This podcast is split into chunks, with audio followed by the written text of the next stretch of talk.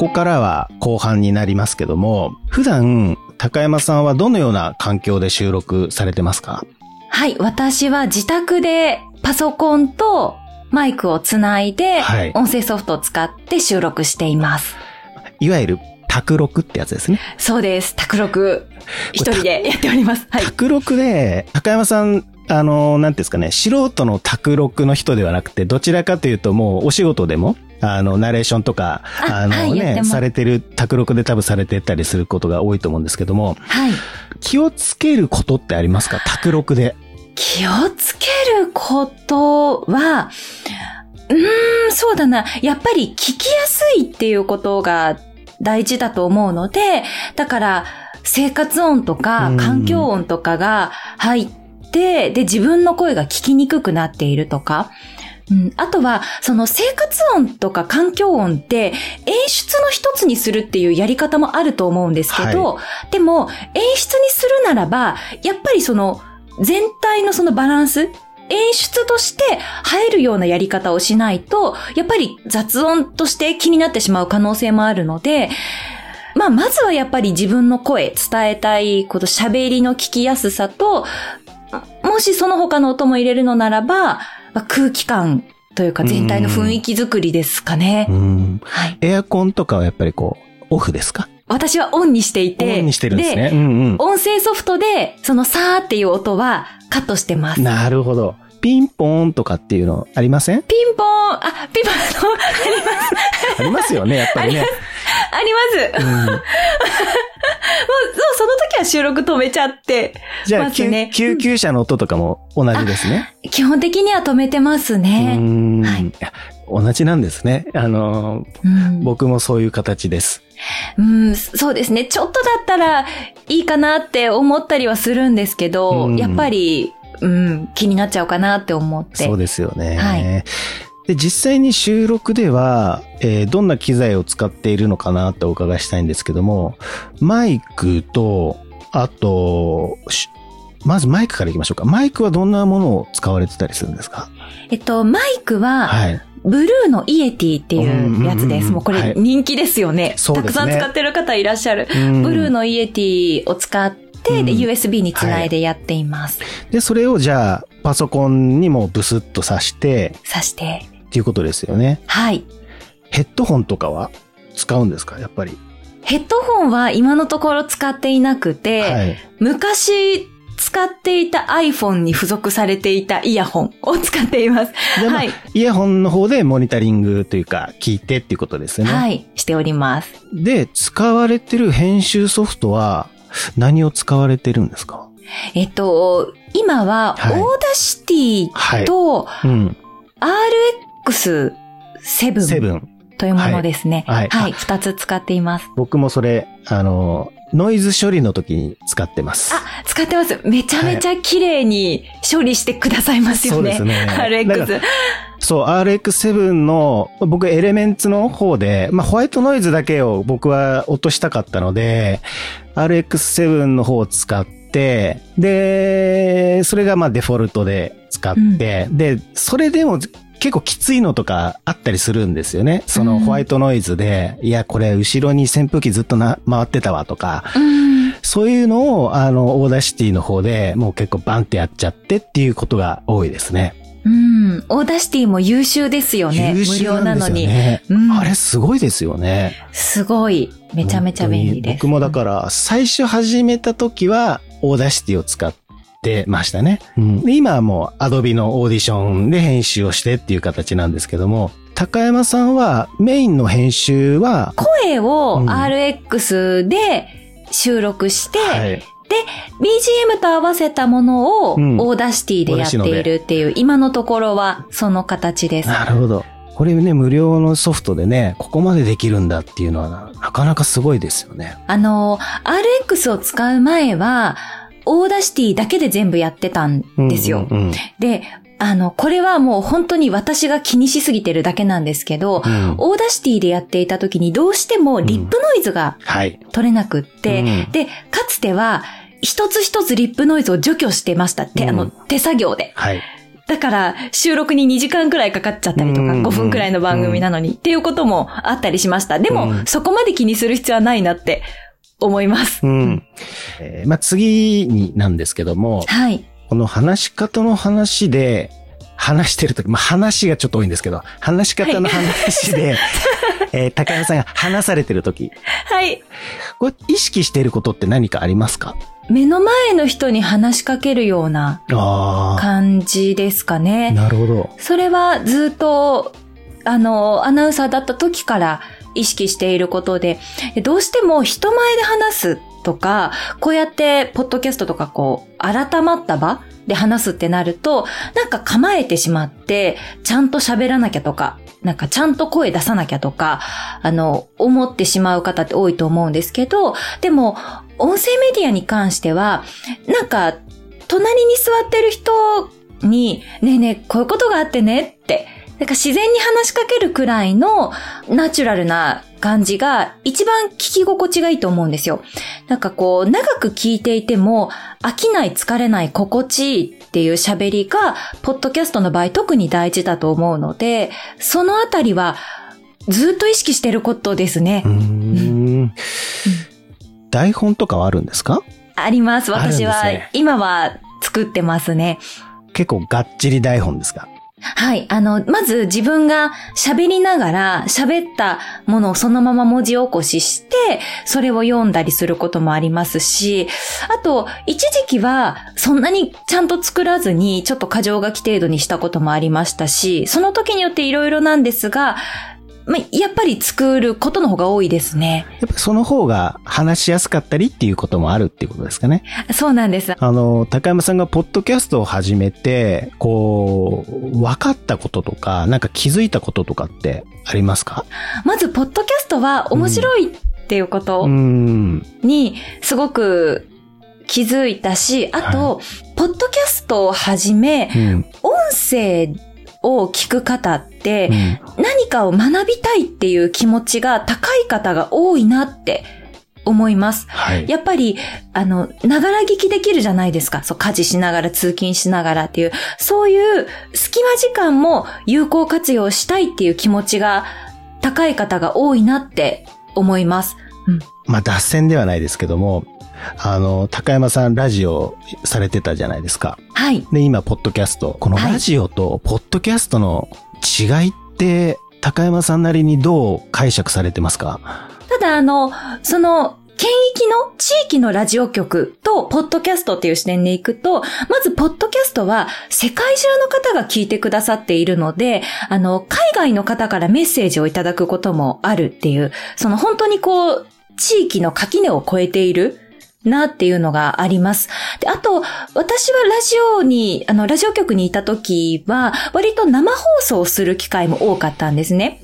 そうすると、やっぱりこう、リアルタイムでやり取りをするとか、その時の空気感だったりとか、あと、そのままずっと進んでいく。だから、ちょっと言い間違えちゃったり、ちょっと甘噛みしても、あの、止まらずに進むっていうのがあるけど、収録の場合は、もう家で一人で黙々と喋っている。で、編集作業もしているので、うーん、なんだろうな。やり直そうと思えばどこまでもやり直せてしまう感じとか もあるし、うんなんかそういう違いはあありますかね。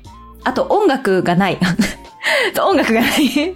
音楽がないっていうのは、ポッドキャスト。あ、そうですねすねラジオはやっぱりこう、あの、新曲とかをはいご紹介するじゃないですか。うんうんポッドキャストは音楽を紹介するということがないので。はい。うん、あとはその、アーカイブですかね。ポッドキャストはずっと、あの、こちらが消さない限りは残るじゃないですか。はい。だから、いつ聞き始めても、その昔に遡れるっていうところは、あの、ラジオとは違う点かもしれないですね。なるほどうん。高山さんが、はい。この、まあ、ポッドキャスト、まあ、今で言うとこの話し方の話ですけども、うんやってよかったなっていうこととかってありますか？もう、それはね、いっぱいあって、まず、やっていなかったら出会えなかったような方たちとたくさん出会うことができた。例えばその一つとしてこの小川さんとのご縁もそうですよね。はいやっていなかったら、ね。こうやってお話しさせていただくこともなかったし、うん。あとはその海外の方からお申し込みをいただいたりとか、あの、日本全国いろんな地域の方からメッセージをいただいたりして、これってやっていなかったらそうはならなかったっていうのもあるし、あとは、あの、番組を聞いて、その話し方の練習をしていたら、職場でこういういいことがありました。とか、あの、就職活動の面接で思いを伝えることができました。とか、嬉しい報告もいっぱいいただくんですよ。うん。うん。まあ、いっぱい時々？わかんない。の、メッセージでいただくことが。あって。いっぱいいっぱいまあ、ですねいいっぱい、なんかあの、私の中ではもう、一通いただくともうすごい胸がいっぱいになるので、あの、うん本当にいただくことがあって、なんか、それも、自分と直接会ったことがない方だけれども、誰かの役に立ててるって、それってすごいことだなって、我ながら思うんですよ。うん。確かに。そう、うん。だから、そういう意味ではやっててよかったって思うし、あと、もし今番組を聞いてくださってる方の中で、なんか例えば、ご自身がいろいろ学んできたりとか経験してきたことがあって、それを誰かに伝えたいってちょっとでも思っていらしたら、その自分が伝えたいと思うっていうことは、待ってる人が必ずいると思うんですよね。そう、だからその待ってる人たちに届けるために、ポッドキャストってすごくおすすめですよっていうのは、あの、お伝えしたいなっていつも思ってます。すごい始めてよかったって思ってます。あと、すごくあの、私の仕事の可能性も広がったんじゃないかなって思ってるんですね。うんで、もともと、ポッドキャストを始めたきっかけっていうのが、まあ、その私が話し方講師としての活動をすでに始めてたからって先ほどもお話ししたんですけど、はい。じゃあ具体的に何がしたかったかっていうと、当初は名刺に QR コードを貼りたかったんです。なるほど。はい。で、そうそう、あの、例えば、お小川さんも、あの、結構初めましての方と名刺交換する機会って多いですかね？そうですね。もう、意外とありますね。あ、あります。そしたら、あの、名刺交換して、で、その、初めましての方とお話しする時間って、やっぱり、まあ、長くてもこう、1分とか2分とか5分とかっていう短い時間ですよね。そうですね。うんでも、もしその短い時間でご挨拶だけした方が、あ、なんか話し方講座興味あるなって思った時に、その名刺に貼ってある QR コードをアクセスし、QR コードから、ポッドキャストにアクセスして番組を聞いていただけたら、うんあ、こういう感じかってイメージがつかめるうん。し、で、しかも無料で話し方も学べる。で、そしたら、なんか、理解というか、なんでしょう。話し方への理解も深まるし、より興味を持っていただけるかもしれないなって思ったっていうのもあるので、あ、の、そうですね。まあけ結果その QR コードに貼るだけではなくて、本当にたくさんの方に聞いていただくようになって今に至るんですけど、そういうこう、仕事との相乗効果っていうんですかね。うん話し方講師の活動をしていく上でも、あ、ポッドキャストを始めてよかったって思ってます。今のお話のちょっと流れにはなるんですけども、高山さんが感じるポッドキャストの可能性っていうのをあれば教えていただきたいなと思うんですけども。可能性か。そうだな。もし、今ご自身で何か仕事をしていて、仕事以外のことでもいいんですけど、はいなんか伝えたいことがあったとしたら、うんその伝えたいことを伝える場としてすごくいいなって思いますね。やっぱりその、自分の知り合い、友達とか家族とか職場のあの方とかだけじゃなくて、会ったことがない人にも自分が大事にしている思いを届けられたりとか、あの、学んできたことを発信できる。でそのことによって、なんかすごくこう、世界が広がるなって思います。広がった高山さんが言うから、広がるんですよね。そうですね。うん広がっています。そうですよね。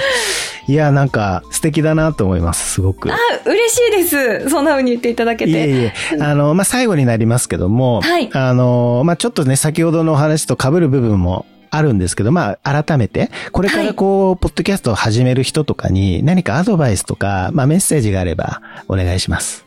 あ、もう始めたいと思っていらしたら、もうぜひやってみてくださいっていうことと、あと、続けることが大事だなって思ってるんですね。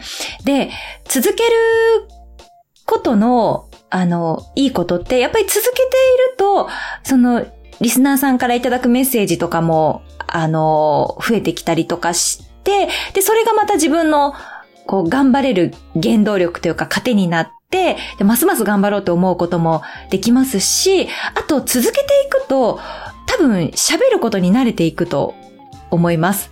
結構もったいないのが、ちょっとだけやってやめてしまう多いですよね。そう、なんか、やっぱり難しかったみたいになってやめてしまう方とか、まあ、あと、お仕事しながらポッドキャストするって、の忙しい方がさらに忙しくなるようなものなので、やっぱりこう、スケジュール的な面で、あの、遠ざかってしまう方っていうのもいらっしゃるかと思うんですけど、あの、完璧にしようとせず、なんかコツコツとりあえず続けてみる？うん。うん。なんか自分の理想よりはちょっと低いけれども、でもまあ今回はこれでいっかっていう少し気楽な気持ちで毎日続けてみるとか、まあ週に何回か発信してみるとかっていうのが大事かなって思います。いや、本当に続けることっていうのは大切ですよね。細かく細かくっていうのはね。そうですね。うんうん。なんか私もその続けていなかった時期もあるので、例えば話し方の話ももともと8回配信して終わるっていう番組だったんで、8回やった後2ヶ月くらい間が空いてますし、その後もちょっと、あの、バタバタしてるからとか言い訳をつけて1、2週間配信しなかった時期もあったりして、でも、そういうことを経て、やっぱり続けるっていうことって大事だなって思ったので、うん、うん、なんか続けてみるみたいな気持ちがいいかなって思います。いや、本当に貴重なお話をありがとうございます。あ、いえ、こちらこそありがとうございます。はいぜひですね、あの、この高山さんがされている話し方の話。はい。これぜひ皆さん聞いてみていただければなと思うんですけども、配信してるプラットフォーム自体は、Apple、Spotify、あと、Voicy もありましたかね？ Voicy も、はい、やっております。一部内容は違うんですけれども。どじゃあ、はい、このポッドキャスト自体で言うと、Apple、Spotify、あ、Google ポッドキャスト、Amazon Music、あと、ヒマラヤとか、ねうん、キャストボックスとかもですかね。うん、はい。まあ、あの、こう、拡散式ですから、ずらずらずらっと、いろんなところで多分配信。あ、はい。されてますし、あとはじゃあ、ちょっと内容違うけど、 Voicy の方でも配信していると。はい、しております。わかりました。今回はですね、話し方の話を配信している話し方講師、高山ゆかりさんにお話を伺いました。高山さんありがとうございました。ありがとうございました。